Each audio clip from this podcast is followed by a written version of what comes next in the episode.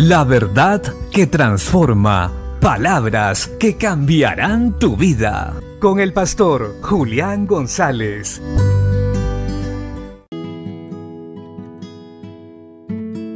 La Biblia dice en la carta a Filemón 1:21, Te he escrito confiado en tu obediencia, sabiendo que harás más de lo que te digo.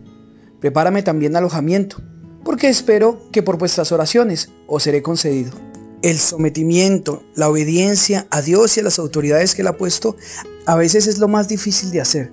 Y esta verdad, aunque la conocemos, no se hace muy seguido. Pues por naturaleza éramos desobedientes, así como lo fue Adán en el huerto del Edén. En el contexto bíblico de lo que acabamos de escuchar, Pablo le está diciendo a Filemón que vuelva a recibir a Onésimo, un esclavo que probablemente se había escapado y había terminado en la cárcel.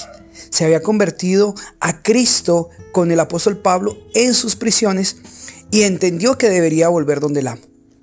Este Onésimo era un hombre fiel a Dios, obediente al apóstol Pablo y por eso iba a volver otra vez donde su amo, iba a volver otra vez donde su dueño, a donde Filemón.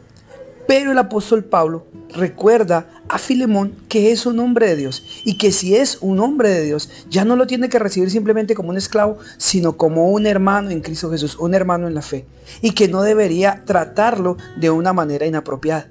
Para esto, el apóstol Pablo recurre a su obediencia y a su fe en Cristo Jesús. Pues nosotros, los que hemos creído, tenemos cuidado, no hacemos acepción de personas y sabemos tratar o debemos saber tratar a todos.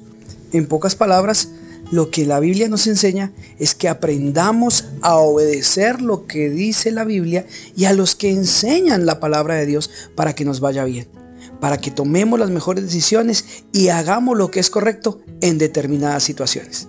Bendiciones.